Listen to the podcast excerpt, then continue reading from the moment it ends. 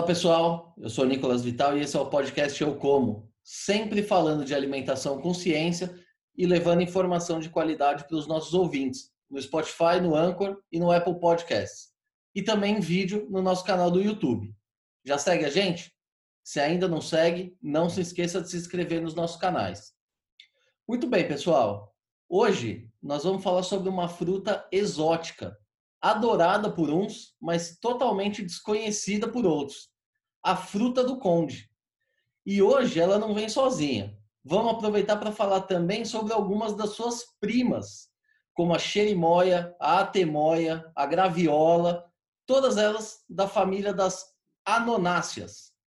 E para falar com a gente sobre esse tema tão curioso, hoje a gente recebe o engenheiro agrônomo José Antônio Alberto da Silva, que é mestre em solos e nutrição de plantas, doutor em produção vegetal, com pós-doutorado pelo USDA nos Estados Unidos.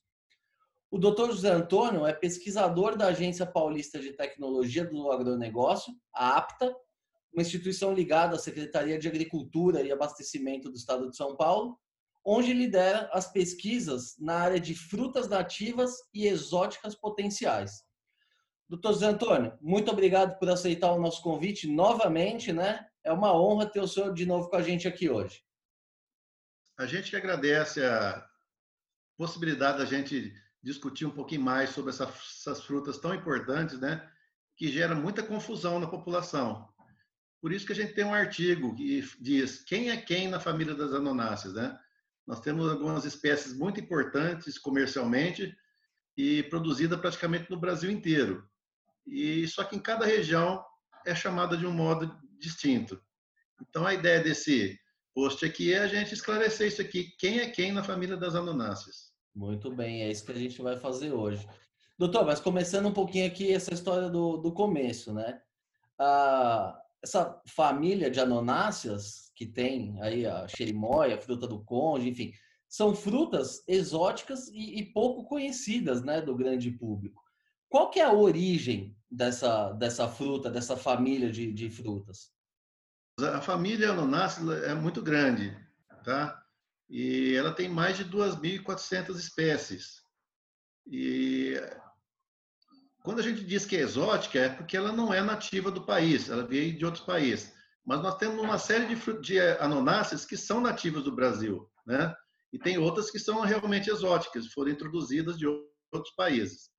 E dentre essas, nós temos dois gêneros, né? A nona e rolínea, que têm espécies que são frutíferas, com esse importante papel comercial, com potencial comercial, tanto no mercado interno quanto para exportação. São frutíferas que são produzidas em diversos países do mundo. Do mundo. E quais são essas Bom, ah, Tá. O que nós temos mais, mais conhecido aqui no Brasil é, são as anonáceas comestíveis. E dentre elas a gente pode falar da fruta do conde que você citou. Fruta do conde é o nome correto do que a gente chama também aqui no Brasil de pinha ou ata, que é chamado lá na Bahia. Então, regionalmente, tem algumas definições. Então, o nome correto da pinha ou ata é fruta do conde. Depois dela, uma outra bastante importante, que é nativa do Brasil também, é a graviola. Nativa da América do Sul, região amazônica e tal. É a graviola, que é uma fruta também muito interessante, um potencial absurdo de mercado para suco, é considerado um dos melhores sucos do mundo.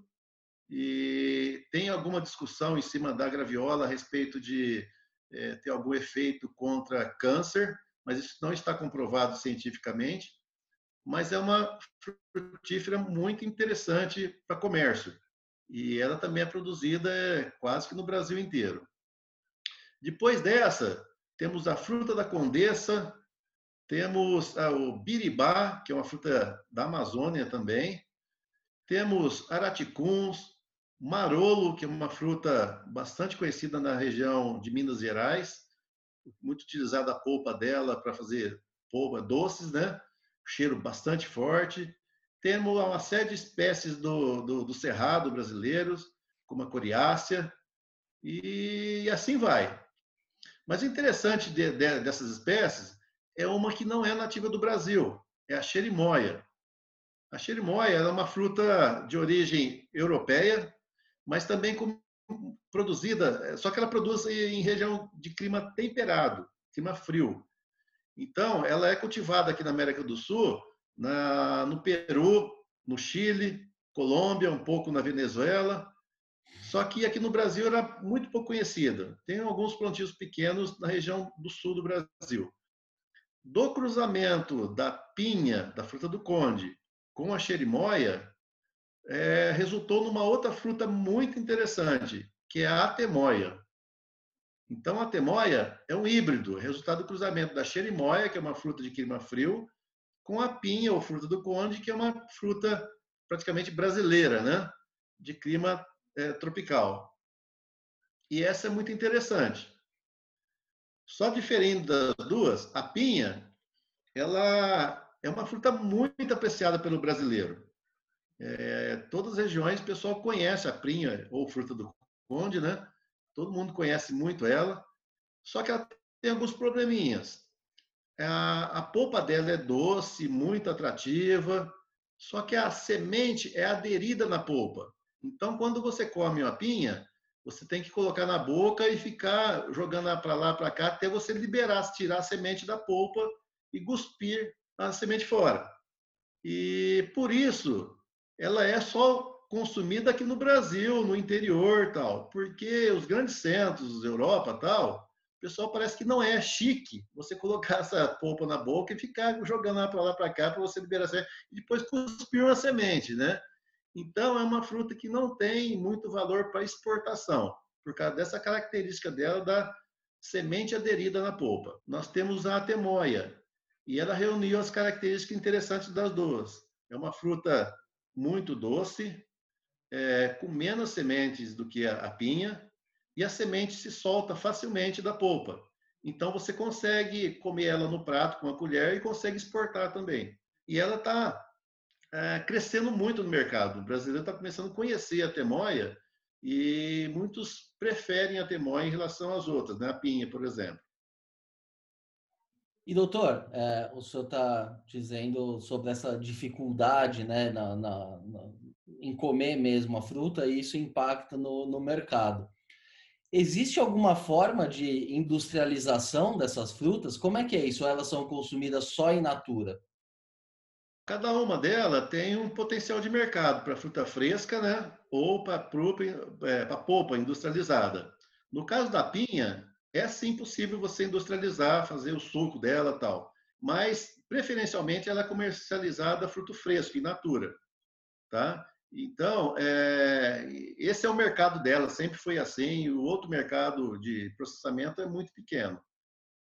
É, o que é mais processado seria a graviola. A graviola, sim, ela tem um pequeno mercado de fruta fresca, porque normalmente é um fruto grande e quando ele, ele amadurece, está maduro, mole, ele se esborracha, então ele não aguenta muito na prateleira do supermercado. A vida de prateleira dele é curta. Então, Preferencialmente a graviola, ela é processada em forma de polpa da fruta. Então, esse é o grande problema de exportação de graviola, somente a polpa é exportada. Esse é o grande problema dela, né? É uma fruta que chega a 10 quilos na graviola, pode chegar a 10 quilos, né? Então, você imagina, e a casca dela é mole quando ela está madura. Então, ela não tem estrutura para ficar firme e aguentar uma vida de prateleira. Então, não tem como ficar comercializando. Agora tem uma outra variedade de graviola que a gente chama de baby, que é uma, são frutas menores, né? mais firmes. Essa sim está entrando no mercado como fruta fresca.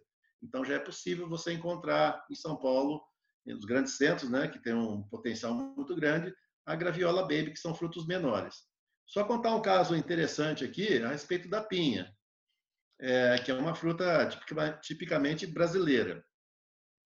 É, então, o pessoal conta que na, quando fez 100 anos da, da, chegada dos primeiros japoneses aqui no Brasil, não faz muito tempo, né? foi agora aí, por volta de, do ano 2000, fizeram uma comemoração muito grande né? da, da migração japonesa para o Brasil.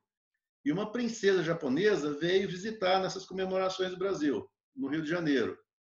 E o pessoal aqui do Brasil, para mostrar frutas brasileiras, ofereceu para ela a pinha, a fruta do conde. É, e ela pegou uma, uma, a colher, colocou aquela é, polpa com semente com a colher, colocou tudo na boca. Só que não é hábito deles ficar fazendo o que a gente faz com a pinha, né? Jogando para lá, para cá, para liberar a, a, semente. E no final ela engoliu tudo, polpa e semente, porque ela não sabia como fazia para consumir aquela fruta e também parece que não é muito chique você ficar cuspindo semente, né? Então é engraçado que ela engoliu polpa e semente da, da, da nossa pinha. Muito bom. E doutor, o senhor citou aí várias frutas diferentes aí, todas da mesma família. Quais são as diferenças físicas entre elas? Como que é possível eventualmente se reconhecer isso num, num supermercado? É, a, a, característica básica é são a casca, né? Padrão de casca. E, mas realmente você tem que pegar cada uma delas e saber o nome dela, tem que estudar, porque com o tempo você vai aprendendo.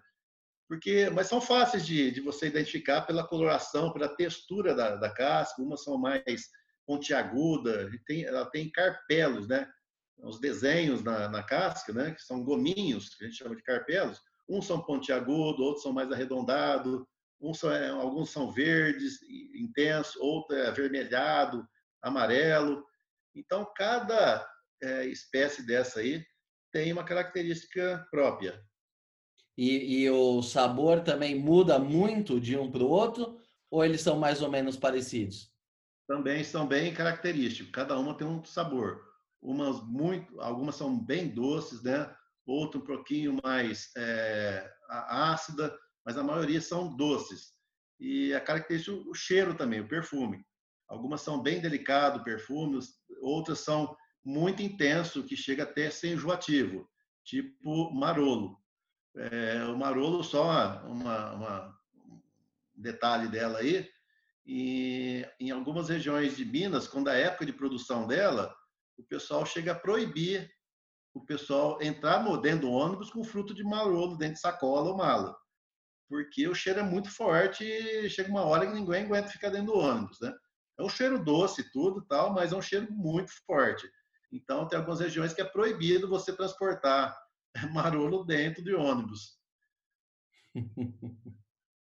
Interessante essa também. E doutor, o senhor citou a, a variedade Baby, né? Que, que já é menor. Como é que isso foi desenvolvido através de pesquisa ou, ou, é uma variedade que foi encontrada na natureza? Como é que se chegou a essa fruta Baby? A Baby é seleção, a gente chama seleção, mas é pesquisa, né?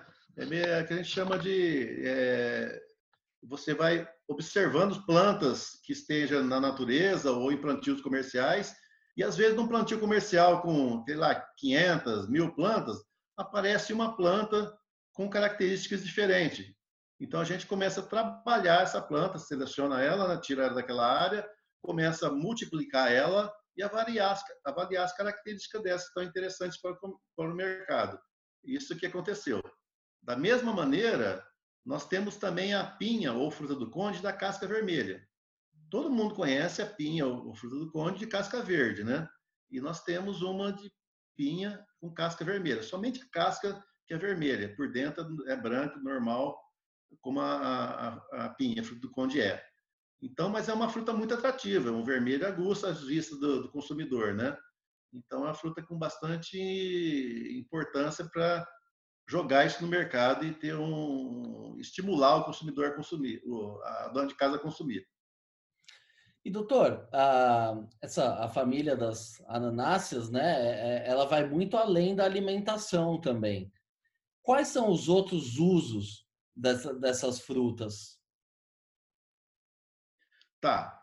É, basicamente, as frutíferas é, dentro das anonáceas, nós temos, é, como eu falei, mais de 2.400 espécies, né? É, algumas são ornamentais, outras são árvores, arbustos, sem valor comercial. Essas comerciais aí frutíferas são as mais interessantes, mas nós temos também outras que são utilizadas, como eu disse, para medicina popular ou até para perfumaria. É, Para medicina, é, um, uma interessante que tem pouco estudo ainda e precisa ser mais estudada é uma anonácea nativa do Brasil. Ela chama Anona cacans. E a gente chama popularmente aqui de Anona cagona ou, Anona diarreia. Porque você comeu ela, um, tem pessoas que são muito sensíveis, uma colherada que comeu da polpa dela pode correr o banheiro, né? Então, é, talvez fosse interessante ampliar os estudos em cima para se fazer um laxante natural, tá? Então, é uma fruta que nós temos aqui em São Paulo, em região de mata nativa, você encontra ela. Alguns animais adoram ela, tá? Mas algumas pessoas comem e, e faz e pode correr, tá? Agora nós temos outras também que é bastante interessante, que é o lang lang. O lang lang ela não é uma fruta, é uma, é uma árvore grande e ela solta flores, umas flores bem bonitas também e tal. E, e dela é o pessoal extrai a essência para fazer aquele perfume bastante conhecido, Chanel número 5. Então, tá, a origem do Chanel número 5 é a essência do Lang Lang, que é uma ananácea. E aí, vai outra historinha interessante também. É, dizem que é, numa entrevista com a Mary Monroe, Mary Monroe, que o repórter perguntou para ela como ela dormia. E ela respondeu: somente com cinco gotinhas de Chanel número 5. E por causa dessa resposta, o perfume estourou na época, né? Era o mais vendido.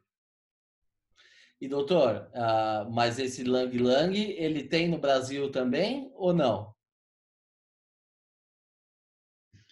Tem sim, tem sim, e ela, ele é utilizado comercialmente também para extração de, de essência da flor, tá?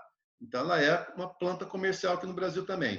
A origem dela é, é asiática, mas ela já foi introduzida no Brasil e tem bastante tempo tem algumas é, propriedades que exploram a extração de essência dela. Ela é feita para isso, ela é cultivada em larga escala para extração de essência. Isso, exatamente. Exatamente. E doutor, aonde que estão as principais regiões é, que produzem essas frutas comercialmente aqui no Brasil? Tá, como eu disse, elas são, boa parte delas são nativas, né? Então, praticamente elas são produzidas quase que no Brasil inteiro. Então, é, o que, por exemplo, a pinha, a pinha, ela é bastante cultivada na, em São Paulo, é o estado que mais produz pinha, em torno de 40, 46%. E depois nós temos em Minas, Bahia é, e regiões do Nordeste que produzem bastante pinha também para o mercado interno. Então, é, outras, tipo a Temoia.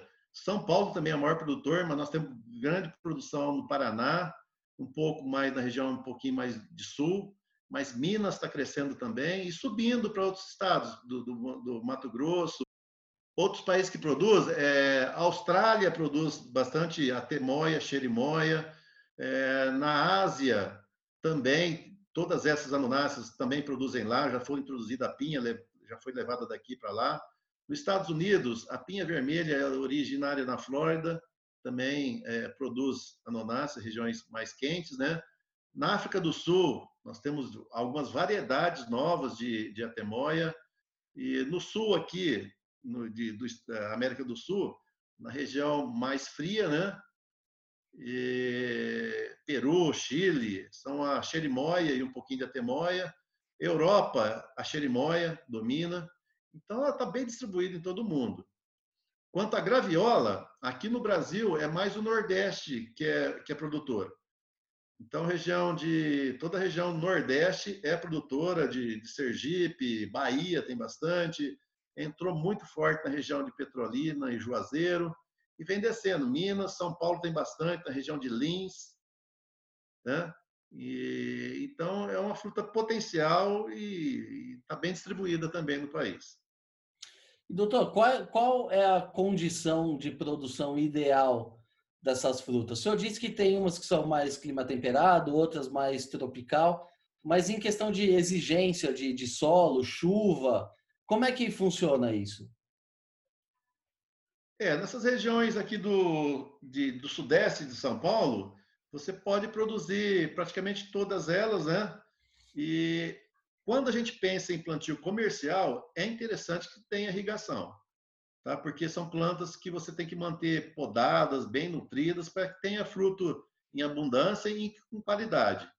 Alguma dessas daí, é, tipo a graviola, a temoia, assim que você poda, e a, e a pinha, assim que você poda, você estimula essas plantas a soltar novo florescimento. E aí a possibilidade de você produzir fruta fora de época, quando o valor dessa fruta está mais alto no mercado. Então, desde que você esteja um manejo adequado, com adubação e com irrigação, você consegue produzir e ter um rendimento melhor. Então, em fundo de quintal, elas vão muito bem da maneira rústica. Agora, pensando em comercialmente, você tem que abrir mão de tecnologia para você ter é, viabilidade dessas, dessas culturas. Mas doutor, em qualquer local do Brasil, praticamente, você pode produzir ela. E, doutor, o senhor citou a questão da tecnologia aqui, que é muito importante, né? Quais são as principais tecnologias hoje disponíveis para essa cultura, além da irrigação? Existe melhoramento de sementes? Existe, enfim, algumas tecnologias específicas das anonáceas? Sim, existe sim. São poucos estudos ainda sobre anonáceas, né? A gente está carente ainda de informações, tá? Mas o que tem já dá para a gente tocar uma cultura e ser viável. É, para começar, é realmente o que você falou, material genético, mudas de qualidade. Boa parte dessas mudas devem ser mudas é, oriundas de enxertia ou estaquia, que é a propagação, clonagem. Tá? Por quê? Porque nós temos variedades, então para você manter a fidelidade genética dela da variedade, você tem que usar um, clone. Então, o enxerto usa um porta-enxerto, né, via feito de semente ou de estaquia, e depois a parte de cima de copa é da variedade que a gente sabe que tem valor comercial. Então, mudas de qualidade é o primordial para quem está querendo fazer um plantio comercial dessas anonáceas, ou de quase todas as frutíferas, né? Pensando em comercial, tem que ter muda de qualidade, muda com padrão, que a gente saiba a origem desse material. Se for fundo de quintal, você pode pegar a semente, plantar e cultivar, é, ela vai produzir, talvez não seja aquela quantidade que se exige para um plantio comercial, né? Você ser, ser viável, mas todas elas produzem. Agora, pensando em comercialmente, você tem que ir atrás de, de mudas de qualidade, é, com documentação, para que você não, não, não, quebre no meio do caminho, né? E a questão... Então, mudas enxertadas, começa por aí. O senhor ia falar de mais tecnologia ou, ou posso seguir? Sim, sim. É, depois disso aí, é, para cada região a gente tem um espaçamento entre as plantas adequado, né? A irrigação, a adubação de plantio é interessante. A, a, o solo deve estar é, corrigido da acidez com aplicação de calcário, talvez gesso também, gesso agrícola. É, uma cova muito bem feita com matéria orgânica, com fósforo e, e, formação dessa muda, muda de qualidade e depois a formação dessa muda, com, com podas para que essa planta fique com porte baixo e você consiga trabalhar ela é, sem precisar de escadas. Então é muito importante que você tenha essas práticas na mão, né? É, a gente fala que essas culturas você tem que trabalhar que nem é, cultura de japonês, sempre com a tesourinha na mão, rodando o pomar fazendo poda, conduzindo a planta, deixando ela como se fosse bonsai, né? Sempre arrumadinha e tal, para que ela dê resposta em produção. E produção com qualidade, que é o mercado quer. O mercado quer uma fruta de qualidade, com tamanho bom, doce, com sem manchas na casca. E isso é técnica de cada produtor, manejo. Depois a irrigação, como a gente comentou já, é muito importante que se tenha irrigação. Tem época do ano, em ano que a gente passa que a gente nem precisa acionar a irrigação. Mas tem períodos como agora, é, na região norte de São Paulo, nós estamos com mais de 50 dias de seca. Então, se você não tem irrigação, você debilita muito essas plantas e pode, é, esse estresse na planta excessivo pode prejudicar a tua safra.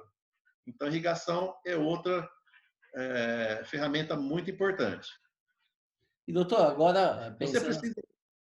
Desculpa, pode seguir. É, seguindo com isso aí, eu, comentei também a respeito de poda, então, condução da planta, cada espécie dessa aí, ela demanda uma poda específica, tipo de ramo que você deve cortar e época do ano que você deve fazer essa poda. Então, você tem que ter, buscar informação com o técnico, com o agrônomo e fazer as podas específicas, porque sempre que você faz a poda, estimula essa planta a soltar brotações novas com flores, e essa flor que vai gerar novos frutos. Então, você tem que conhecer o sistema de poda dessas espécies também. E tipo, até chegar na colheita, né? Toda adubação, nutrição dessa planta, controle de algumas pragas, que não são muitas, né?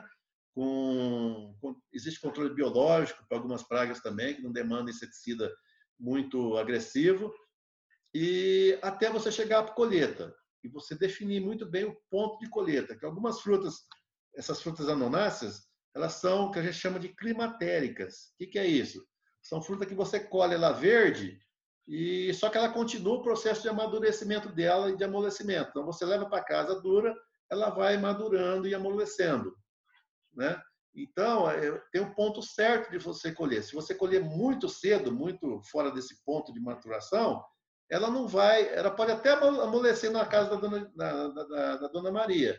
Só que ela não vai ficar com sabor bom, com uma textura, um doce bom, gostoso. Tá? Se você colher muito tarde, ela já começou o processo de amolecimento. Talvez ela não chegue na prateleira firme. Então, no manuseio, no supermercado, ela pode se arrebentar e, e acabar indo para o lixo. Então, ponto de colheita é muito importante, o tipo de embalagem é muito importante, e assim a gente vai chegando numa qualidade muito boa dessa fruta para que ela seja valorizada no mercado pela dona de casa. E doutor, indo aqui para o aspecto prático da produção, qual é o tamanho de uma, de uma árvore é, da, da anonácea?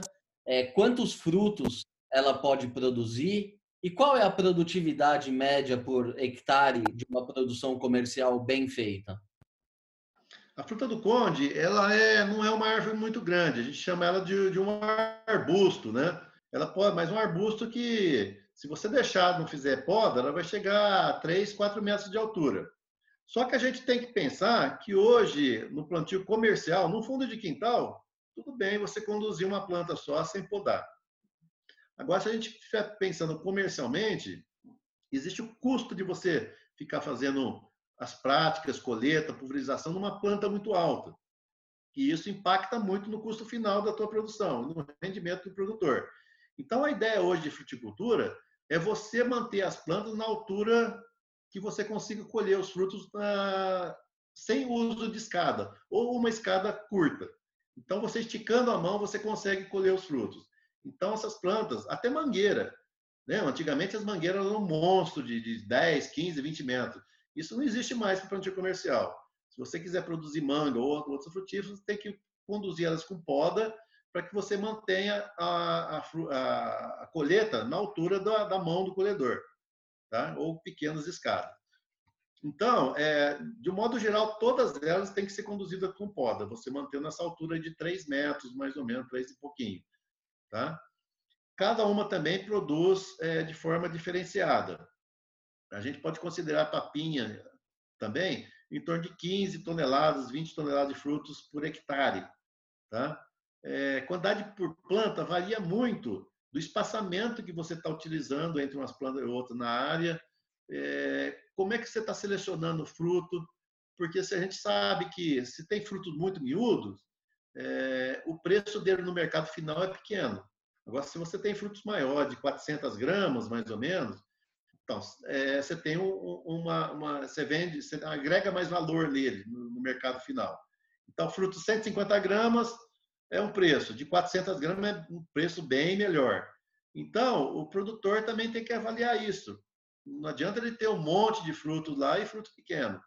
Talvez seja interessante se ele tenha uma florada muito boa, muitos frutos, fazer um desbaste, retirar um pouco de fruto, para que esses frutos, o que sobem, cresçam tem um bom preço de mercado e uma boa aceitação no mercado. Porque quer queira ou quer não, é, quem está consumindo a dona de casa, ela quer o fruto bonito, saudável, grande, né? A gente come com os olhos também as frutíferas, né? Então não adianta jogar frutinha miudinha, não. Tem que ser uma fruta com padrão aí de 350, 400 gramas, seria ótimo. Perfeito. Doutor, de modo já... geral, essas frutíferas Desculpa. seria isso. Agora, já pensando em graviola, que eu estava falando que ela chega até 10 quilos, 10 quilos se for para é, a indústria, né, para processamento, para polpa, não tem importância de ser grandona, não, ou até pequena. Agora, para mercado interno, a graviola grande desse jeito, ela não vai chegar até a casa da dona, de casa, porque ela vai se esborrachar nesse caminho né, de supermercado, de transporte tudo. Então, a gente está trabalhando de hoje com a graviola baby, que é em torno mais ou menos de 3, 4 quilos no máximo isso aí, tá? O ideal seria nessa faixa aí, 2 quilos, 2, 3 quilos seria o ideal dessa fruta, tá? Muito bem. Muito bom, doutor. Nossa conversa aqui está muito boa, proveitosa, mas infelizmente o nosso tempo aqui já está chegando ao fim. Doutor, queria agradecer mais uma vez a tua disponibilidade, a ótima entrevista. Foi uma verdadeira aula aqui para mim e com certeza para os nossos ouvintes também. Ok, Nico, eu que agradeço a, a oportunidade. A gente está sempre à disposição é, para outras frutíferas que você tiver interesse, tiver demanda da população de dúvidas ou um pouquinho mais de conhecimento. É, nós da secretaria temos uma equipe muito grande que atendemos uma gama muito grande, quase toda frutífera produzida no Brasil tem especialista na Secretaria de Agricultura de São Paulo, tá? Então é só entrar em contato com a gente que a gente tem o maior prazer de participar. É isso aí, entraremos em contato com certeza, porque tem muita fruta ainda para a gente conversar aqui no nosso podcast. O mercado é muito grande e o, país, o Brasil é um país agrícola, então a gente tem que explorar muito isso aí. Nós temos muitas propriedades pequenas, pequenos agricultores que têm condição de produzir essas frutas com qualidade, agregar valor e ter um rendimento muito bom. É, a gente precisa realmente, com um trabalho tipo teu, atingir esses pequenos produtores para que eles sejam estimulados a entrar numa cultura dessa com conhecimento, né, com técnica e chegar no mercado, né, e ter rendimento. Parabéns. É isso aí. Estamos sempre à disposição aqui para divulgar essas culturas. Muito bem, pessoal. Essa edição do podcast Eu Como vai ficando por aqui. Se gostou, não se esqueça de seguir os nossos canais no YouTube, no Spotify ou na sua plataforma de streaming favorita. Aproveite e siga também no Facebook ou no Instagram. Lembrando que esse podcast tem o patrocínio da Crop Life Brasil e volta com a sua programação normal na próxima sexta-feira. Por hoje é isso e até a próxima.